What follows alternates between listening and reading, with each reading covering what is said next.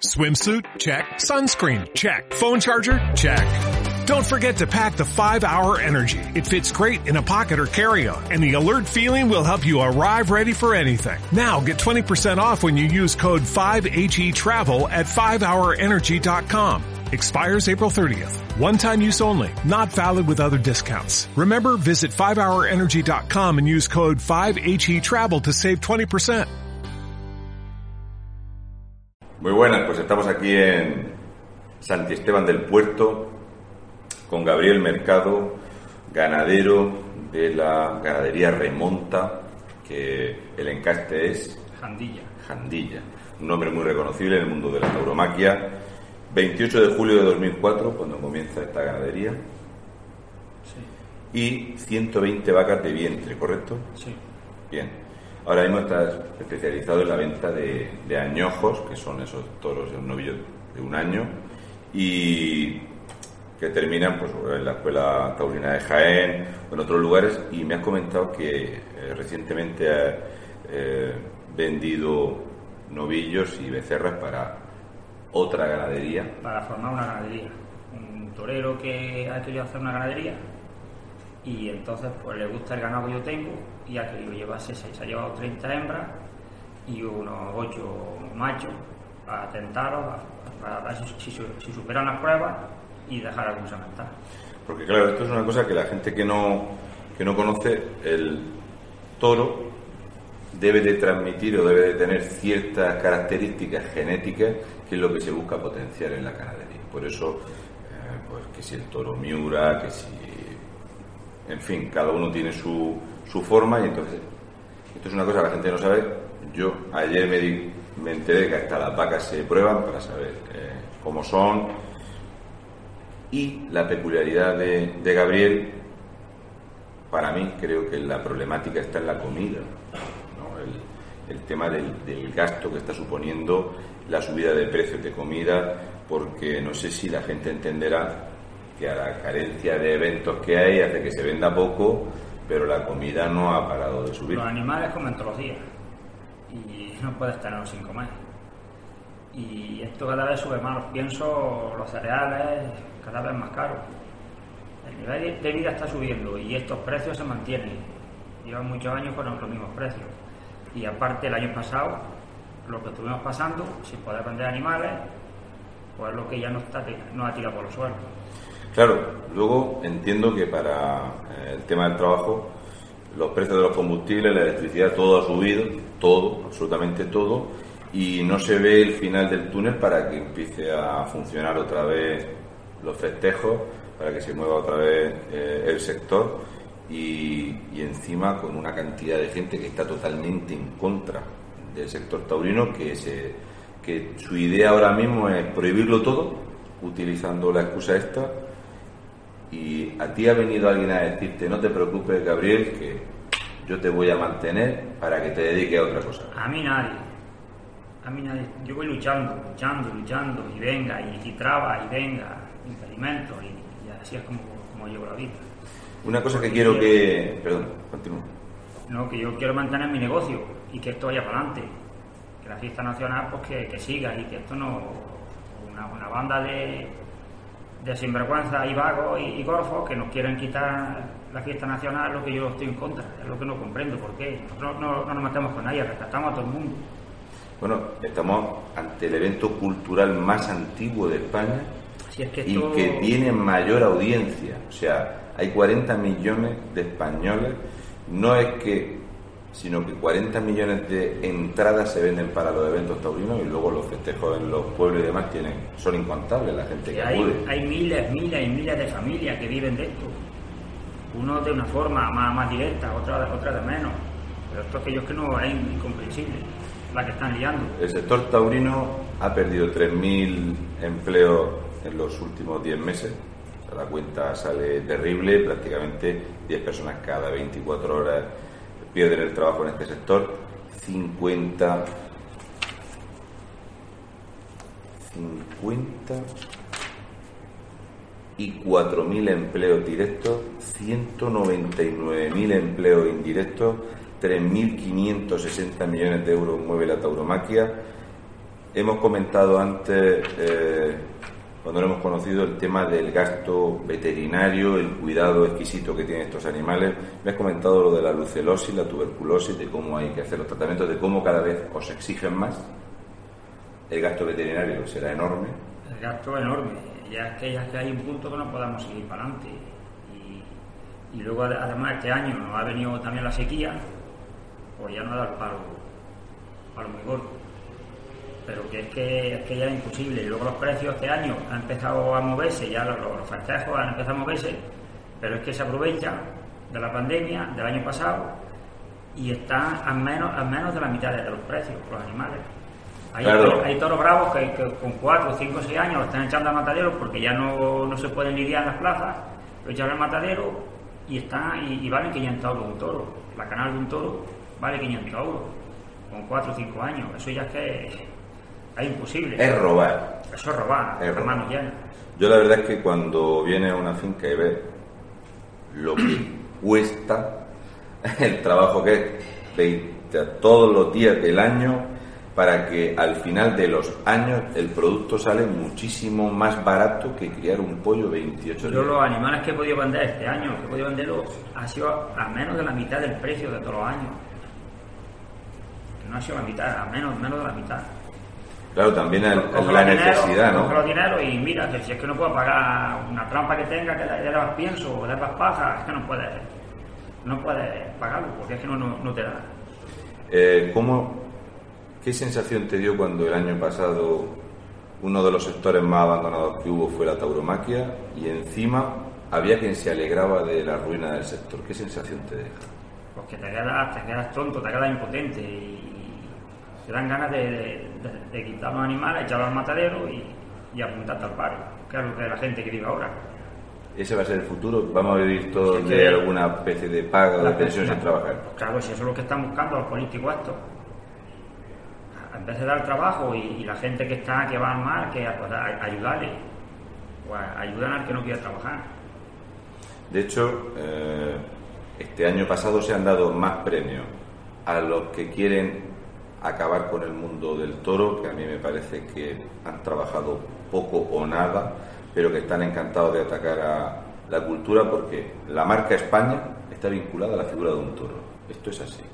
O sea, lo más reconocible, Los que quieren estar en España que se vayan ya, pero ya mismo, que se vayan, que no nos no, no- nos estorben. que dejen a la gente vivir. Pues claro, El tema de los precios, de la producción del grano, de la alimentación que llevan, porque me has comentado que habías comprado 20.000 kilos de pienso, porque claro, los animales tienen que tener salud, eh, presencia. pero para dos, dos o tres meses. En el mes de octubre, noviembre y diciembre no llovía, había sequía y había que mantener esos animales.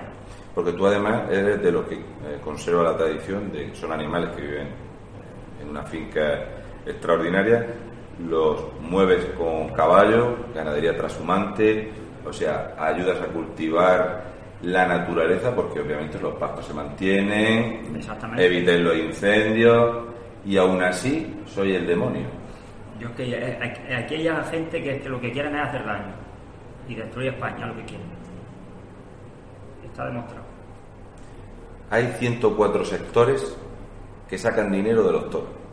Lo que tú has dicho de los empleos indirectos. Claro, porque claro. tú, por ejemplo, pues tienes que comprar combustible, pienso, veterinarios, todos los materiales atinentes, los vallados, todo eso son negocios que van y que repercuten. Cuando esta gente que no quiere saber nada, desde luego no van a venir a cuidar las fincas, ni mucho menos van a salvar a los animales, porque lo que quieren es que se extingan, porque el toro de Lidia, si no existe la lidia, ¿para qué quieres un toro? Eso es lo que yo no entiendo. Eso, yo no entiendo. Y luego además que son animales que, que son de los, animales que más cuidados tienen.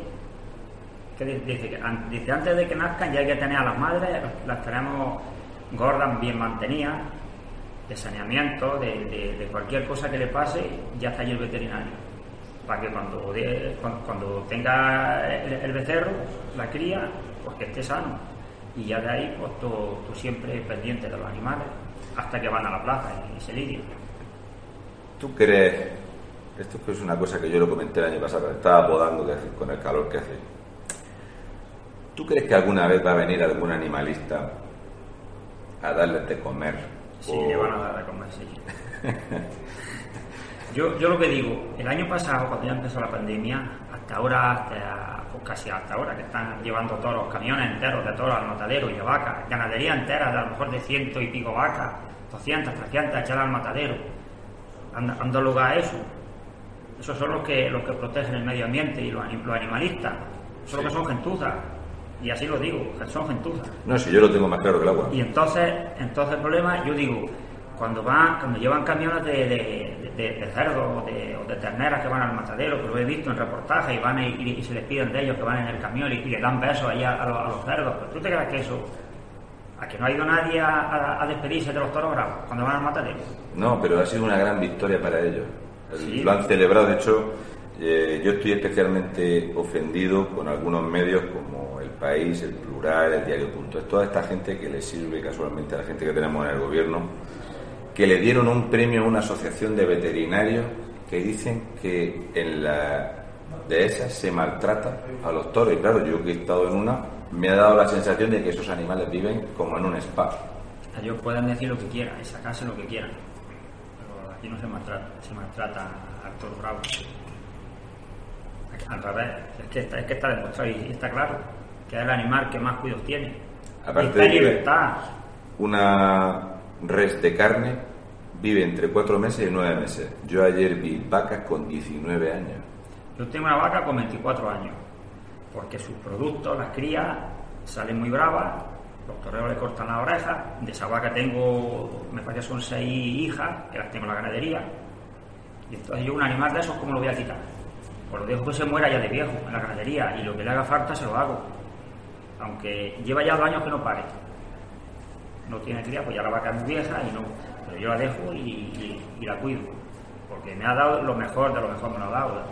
Hijo, dale la, la vuelta al ruedo en, en algunas plazas.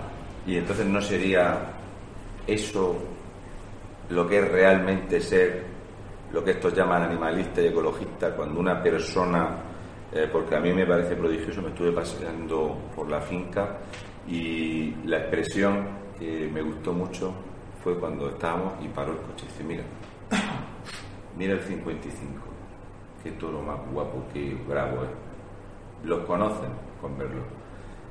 ¿Crees que algún animalista realmente tiene esa empatía como tú tienes con tu ganado? ¿O lo único que hacen es simplemente utilizar la excusa de atacar la tauromaquia con la intención de atacar el símbolo nacional de la fiesta nacional? Porque la fiesta nacional son los toros. Entonces, ¿te- ¿crees que os usan solamente para hacer daño? Yo creo que sí, que es el daño que tiene y la, la, la mala leche que tiene. eh, si es que es así, no, no es otra. Y luego hay gente que, asociaciones que están subvencionadas también y, y están viviendo, están viviendo desde Sí, sí, sí, es un negocio, es un negocio. Gente perra, gandules, que es lo que, lo que son, parásitos. Y entonces lo, lo que hacen, pues que ellos implican a otras personas que tampoco tienen conocimiento, analfabetas, y son los que ponen, por ejemplo, en las plazas de toros. Cuando hay algún festejo, lo ponen allí para que hagan ruido y ya está. Si ellos, por ejemplo, consiguieron arruinar una corrida de toros en San Chencho y lo celebraban como un exitazo, la que habían liado allí a aburrir a la gente.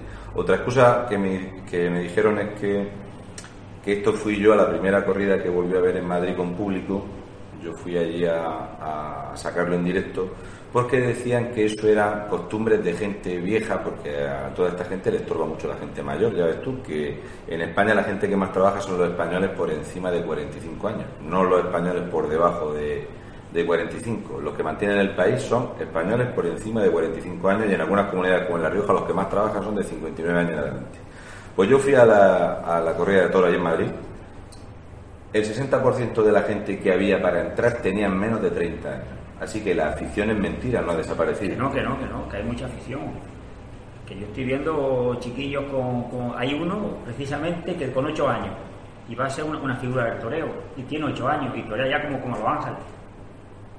¿Y por qué se quiere atacar? De hecho, hemos visto como incluso cuando un niño, todos recordamos casos de algún niño que, que ha querido ser torero, que ha enfermado, y esta gente celebraba que se pusieran enfermos. Claro, y cuando matan a. Por desgracia, cuando, cuando estos años atrás, cuando han matado a un torero. Ellos se alegraban, hacían, hacían su fiesta y todo. no. Y si yo me alegrase de que a estos sinvergüenzas les pase algo malo, yo sería muy mala persona, ¿verdad? Malísima, ¿no? malísima.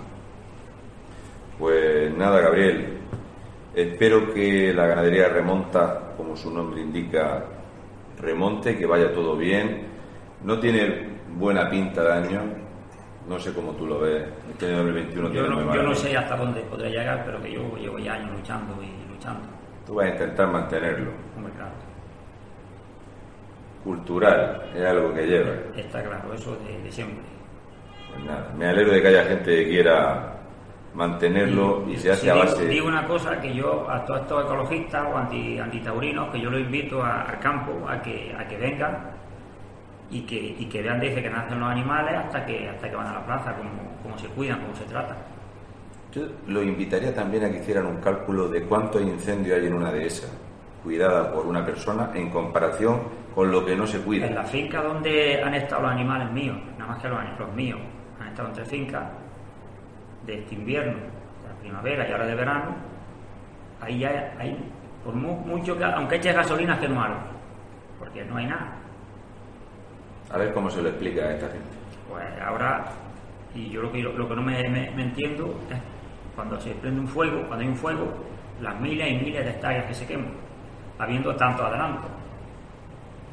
Esa es la prueba. Y, Pues- y antiguamente, yo, sé, yo cuando tenía 10 12 años, se, se, se prendía un fuego en una finca, por aquí en Sierra Morena, y de momento apagaba la finca y se podían quemar 300 500 hectáreas con mucho. Yo te lo voy Y a, no había tanto adelanto. te lo voy a explicar para que te guste. Verá, antes había una cosa que se llamaba trabajar y entonces se hacían cortafuegos. Sí, sí, lo sé. Y luego Sí, había, había otra cosa muy interesante que es que resulta que los vecinos eh, que tenían palas y retros, pues los llamaban y cortaban tierra y se acababa el incendio. Pero lo que pasa es que ahora no se le da un duro a esta gente. Y como no cobran, cuando los llaman dicen, es que tengo la máquina rota, amigo. Sé, que sé todos los temas. ¿Entiendes? Por eso te lo quiero decir, porque la gente no sabe que el tema de los incendios es un negocio Con la como política otro. que tenemos.